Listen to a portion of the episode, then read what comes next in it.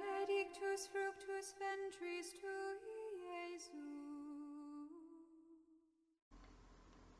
Vinte e 28 de fevereiro de dois mil e e vinte dois, segunda-feira, oitava semana do tempo comum. Evangelho de Marcos, capítulo 10, versículos 17 ao 27.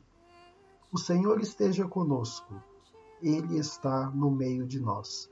Proclamação do Evangelho de Jesus Cristo, segundo São Marcos. Glória a vós, Senhor.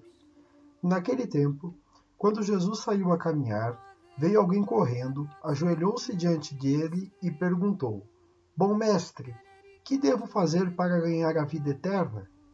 Jesus disse: Por que me chamas de bom? Só Deus é bom e mais ninguém.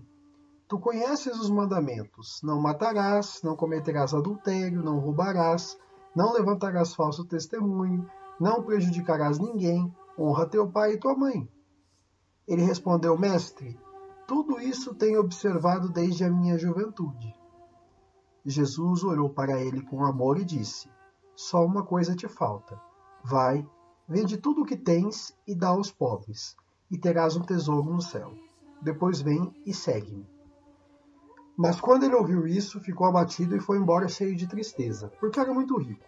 Jesus então olhou ao redor e disse aos discípulos: como é difícil para os ricos entrar no reino de Deus.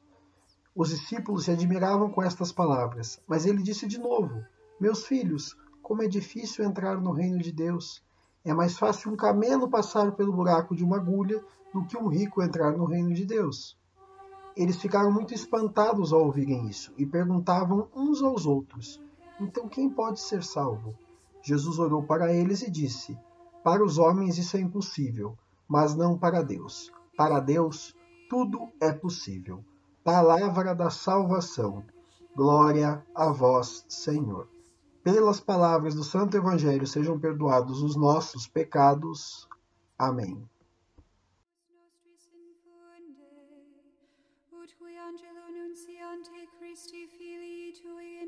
nationem coniovimus, per passionem eius et crucem, ad resurrectionis gloriam perducamur.